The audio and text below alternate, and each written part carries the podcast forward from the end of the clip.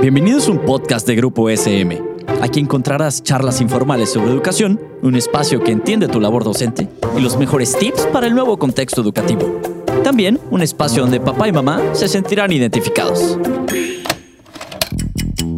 Hello, everybody. It's a pleasure to have you here with us today at Teacher Talking Time, brought to you by Grupo SM and University of Dayton Publishing. My name is Abdel Jacobo. And I'm Ale Peña Roja. And today's topic is pretty interesting. This is something that I feel really passionate about, about, and I'm pretty sure that many teachers out there think the same way. We're talking about something that is about relaxation, feeling good, probably meditation. So, we're gonna talk about mindfulness in the classroom. Ale, what do you think about mindfulness? I think mindfulness is something very interesting. I know that a lot of teachers do not know a lot about this topic. This is new for a lot of us, including me. I didn't hear this until just a couple months back. But it's making more and more noise as it at times goes by in the teaching community. So I think it's very interesting. Perfect. Ali, saying that, let's go to our first section. Let's get nerdy. Well, Ale, there are a lot of concepts and, and a, lot of definitions about mindfulness, a lot of ideas. But I can tell you that mindfulness as it is right now has been evolved from different points of view, from different approaches. Back at the 1980s, probably 1990s, you know, people start seeing education as a way to develop holistic and integral people, you know, a, a person that uh, you can consider his mind, his body, of course, learning um, all all I mean, we are humans.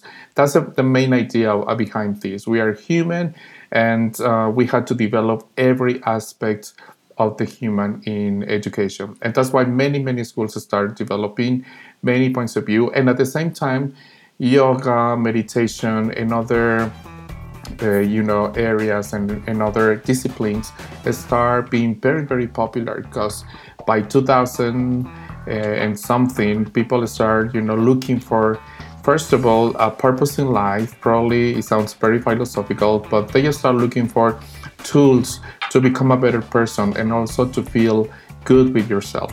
And later on, uh, around 2010 or a little bit more, uh, mindfulness or meditation in the classroom start being more popular. And by those times in United States, they started including mindfulness programs in many, many schools. What do you know about mindfulness in education, Ali? Well, a lot of people think that this is a relatively new concept, like I said, but no, it has actually been around for quite a while. Not with this name, not with the focus that it's being given right now but still it has it, it, we can trace it. The one of the places where i can find a lot of information in the back into it it's about georgi lozanov who introduced meditation and relaxation as an intrinsical part of our students learning with his theory for learning which was called suggestopedia didn't pin out but he did start talking about how our students needed to be relaxed how our students needed to be in the moment in what's happening right now for for them to being able to learn and understand and get the knowledge into their little heads. That's right. And after suggestopedia people start talking about holistic approach that also became very very popular in the last years of the last century. But in order that all teachers out there understand what mindfulness is uh, mindfulness is defined as the awareness that what is happening right now. You focus on the present. So they say that it's here and now. Uh, and this is very interesting because we all live, you know, thinking about what's going to happen today, what happened yesterday. So we don't live the present. We don't enjoy what's happening now, and that it is also translated into the, our classrooms.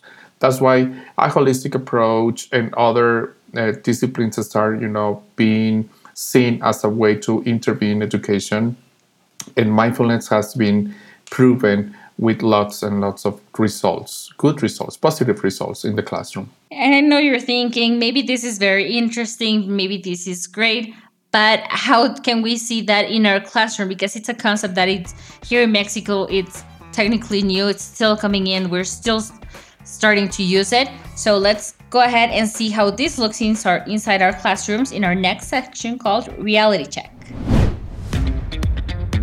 Okay, Ale. I had the experience to learn about mindfulness in Costa Rica. It was a TESOL course.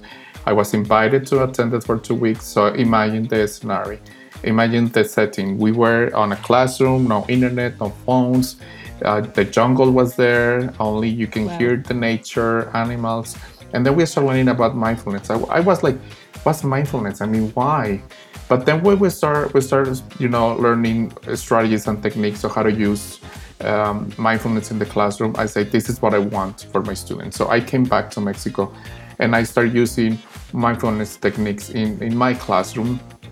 And I, I started, you know, looking at parents, I started looking at my students, I started looking my coordinators, other teachers, colleagues, everybody is stressed.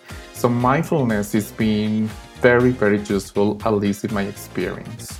Yeah, and a lot of people think like, okay, why do I need mindfulness inside my classroom? Why do I need to take a look at this? Why do I need to bring it to my class? And let me tell you something. We are seeing, especially right now with everything that's going on, but even before that, we live in a place where in history where things are moving very fast. People move fast, they're stressed, they're anxious.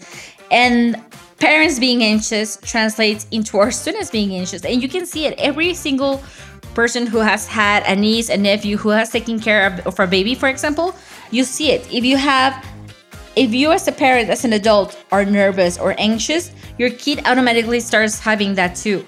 So we're starting to have very anxious kids inside our classroom, all the way to teenagers. And there's actually a study that I love that says that 25% of kids between 13 and 18 years old actually suffer from anxiety disorder.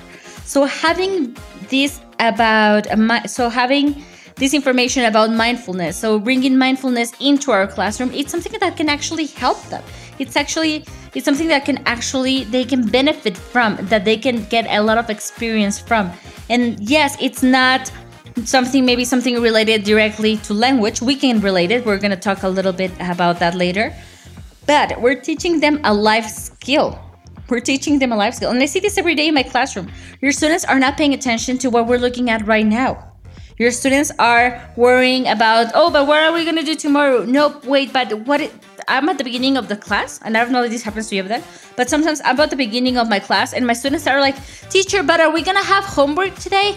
Hey, teacher, what did you ask the markers for? Hey, teacher, but are we to use the books? And like, guys, wait, let me start the class pay attention to what you have right now in front of you and then we can move on and the thing is that we're asking them to be in the moment we're asking them to be in the right now but they don't have the tools for it and mindfulness can really help us at least that's my opinion that's what i think. And you're totally right. Actually one of the misconceptions about mindfulness is that is you know kind of meditation and you need material you need time you need you know to wear a special clothes and you need you know this relaxing music into your classroom. Not necessary let me tell you something. You can you can do any activity. You can be driving probably you are right now washing your dishes or doing homework or maybe planning your lessons. And you can be mindful i mean you are thinking about the present you are doing the activity um you know all full conscious what you're doing and enjoying what you're doing not thinking about the future not thinking about the past but just enjoying the present. That's mindfulness. And as you said, when you get into the classroom after, I don't know, maybe an exam or an exhausting day, an exhausting class before your class, your students might be a little bit anxious. So just taking the time to breathe and relax and concentrate just for five minutes. You can use many strategies that we're going to discuss on our next section. But really, my recommendation is try mindfulness, look in YouTube videos, look for information, read books about mindfulness. You're gonna love it. So saying that, let's go to our next section. What what is the next section, Oli? Our next section is so what? All right, let's discuss about some suggestions and recommendations uh, we can give you about uh, using mindfulness in your classroom as a strategy, mm, and as well some activities. Uh, one activity that I, I, I, love to use is um, at the beginning of the class, as you said, play some music and probably you can use classical music or maybe a music that is not very common your students listen and telling to be mindful about the activity to listen every detail every instrument and to i don't know imagine a scene or imagine another place just doing that by five minutes, it, they're gonna, you know, load the affective filter and uh, anxiety, and they feel better. This is a very good strategy. Just music in your classroom. Another thing that we can do is have your students do body scans. Uh, I'm not actually talking about you putting them inside a machine to scan them or anything, but ask them how they feel. Sometimes, and it's very easy. And if there's anyone out there who know a doctor, tell, tell them to tell you. But sometimes we even forget to when we're scared or we're anxious and we're nervous, we sometimes even forget to breathe. So have your students do body scans. How do I feel? Am I breathing deeply? Are my breathings shallow? Am I breathing fast? Am I breathing slow? Is there anything that hurts? Am I, is my back position okay or does it feel funny? Are my feet okay or should I move them a little bit around? Ask them to do this. This can actually help them. Remember, if your students are relaxed, if your students are enjoying, if your students are more aware of what's going on, the emotional filter goes up and the knowledge goes in. So make sure that you have your students do body scans. Another strategy that it works perfectly for mindfulness is drawing or making your students color. Right now, there are a lot of drawings or you know books uh, to color you know specific drawings um, especially mandalas or uh, these kind of drawings in which you had to use different colors and your creativity and that's mindfulness as well because you are telling your students that they have to focus on that activity and they have actually to try to use colors as they describe the feelings and emotions. This is a very good activity uh, for your students and you as well as adults. You can you can try doing some drawings of maybe painting some mandalas after uh, having a hard day at work Yes, that, that's a great tip because actually it does wonders. And another thing that you can do is establish a regular practice. And this is very important. Why? Because if we only do it one time, sure, it's going to work for that class, but it's not going to get the long term use benefits that we can achieve if we give it a go, if we use them regularly. So give it a go. Use them regularly inside your class. Remember, it doesn't have to take forever. It doesn't have to be a very long activity. Mindfulness can be short a short activity, but remember to do it continuously. Have it as a regular practice so you can see how it actually benefits your students on the long run. Another very important aspect for mindfulness is, you know, showing your students or actually teach them how to breathe. Breathing is important in every activity in our single life um, but especially in mindfulness, we had you know to work with specific uh, breathing cycles. You know, you have to inhale and then exhale. And this is something we don't do. Sometimes we just inhale pretty fast or maybe exhale through our mouth. So doing these activities as well um, and teach them your students how to breathe, they will they will feel relaxed and also will help you. It had it has a lot of benefits for your health. Breathing is very important. Another thing that works wonders with students from every age is use sensory bottles or fidgety tools. What do I mean by this? You can find them. Uh, you can find actually a lot of the, uh, a lot about them out there. You can find you have the spinners that were a huge fashion a couple years back. You have these little cubes that you could fidget with that you could press a button or you could like have a joystick. Or you can have just a sensory bottle and have your students play with it uh, while they're work in case they need like something to hold on to to relax a little bit. And it really does work. If you have a couple of items or one per student in your classroom having these tools while they're working, while they're doing something else, can help them relax. It can bring them at ease. So the use of sensory bottles, you can do those yourself. A lot of instructions on the internet or fidgety tools. Great tip, great way to keep on working on mindfulness and keep your students relaxed even when they're working. And finally, take this practice beyond the classroom. As always said, you are the model. So if you don't do this in your own life, when you go into the classroom, your students will know that you are faking it. So do it yourself as, as a regular basis.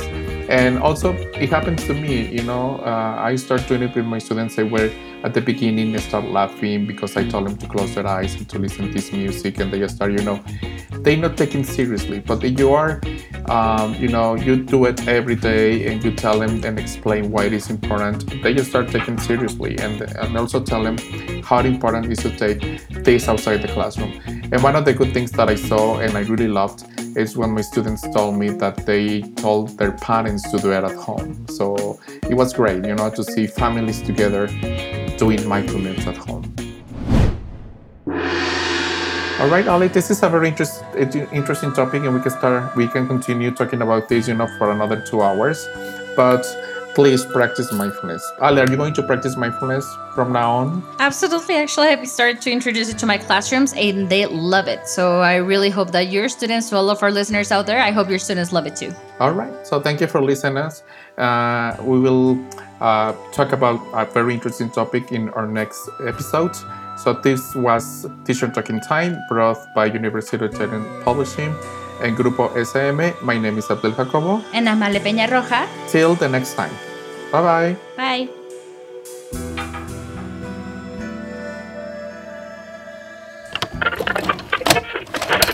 Esto fue un podcast producido por Grupo SM. No olvides suscribirte al podcast para que no te pierdas ninguno de los episodios. Síguenos en nuestras redes sociales y nos vemos la siguiente semana.